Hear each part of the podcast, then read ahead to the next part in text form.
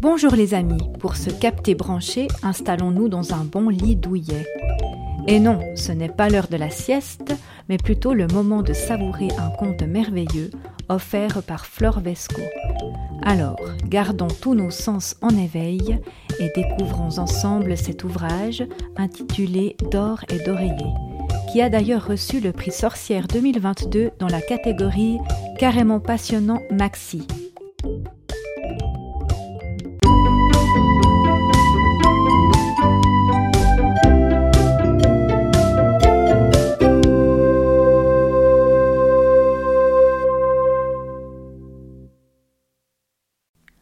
Vesco est née à Paris en 1981. Autrice française pour la jeunesse, ses romans sont empreints de fantaisie et de recherche stylistique. Elle s'inspire de faits historiques ou de contes qu'elle revisite et modernise. D'or et d'oreiller est son sixième roman. Élaboré à partir du conte d'Anderson, La princesse au petit pois, il présente une famille de la bonne société anglaise, les Watkins. Monsieur et Madame Watkins ont trois filles. Margaret, Maria et May. La mère de famille cherche à marier ses trois filles à un bon parti.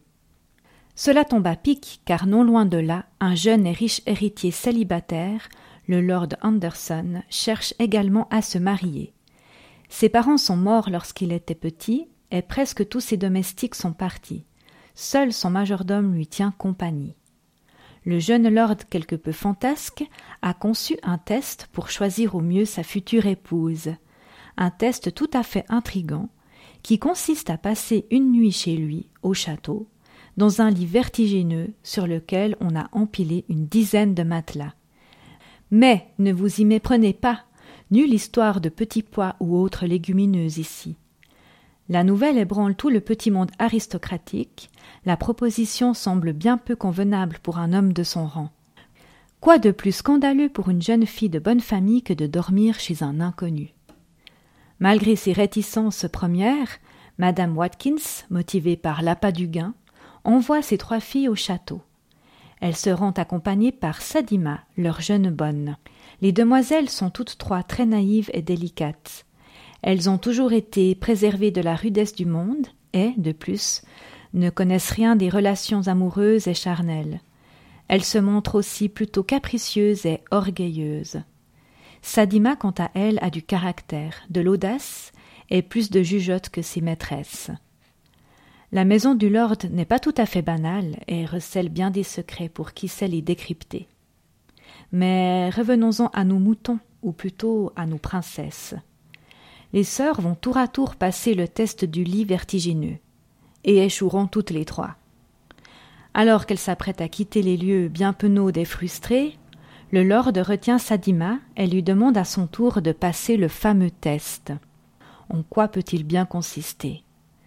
Réussira-t-elle à en sortir victorieuse?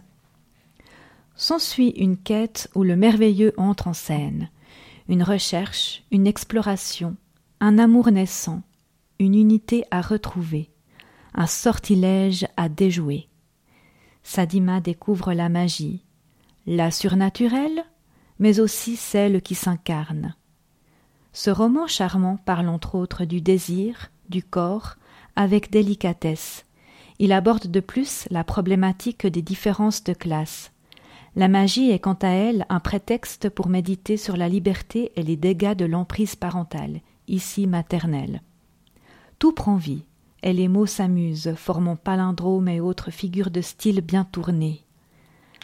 À mon avis, bien que le personnage de Sadima soit intelligemment brossé, les portraits des trois sœurs et de leurs parents sont quelque peu caricaturaux. On les oublie rapidement et ne nous touchent pas outre mesure. On a bien compris que l'héroïne de ce conte est Sadima, la bonne à tout faire, et cela manque peut-être de subtilité. J'aurais personnellement apprécié de voir une évolution dans le caractère des autres personnages et plus de solidarité entre les femmes de cette histoire. Mais ceci ne fut pas la volonté de l'autrice et je le respecte tout à fait. L'intrigue est originale, bien qu'usant parfois de facilité dans le déroulement des événements. Je m'attendais peut-être à quelque chose de moins convenu et de plus engagé. Mais ceci n'est qu'un avis de vieille marâtre. Il n'empêche que ce texte ne manque pas de qualité et se lit très facilement. Je le conseille à partir de 13-14 ans. J'espère qu'il vous plaira et vous transportera dans un univers merveilleux. Vous pouvez le télécharger avec le numéro 70732. À bientôt!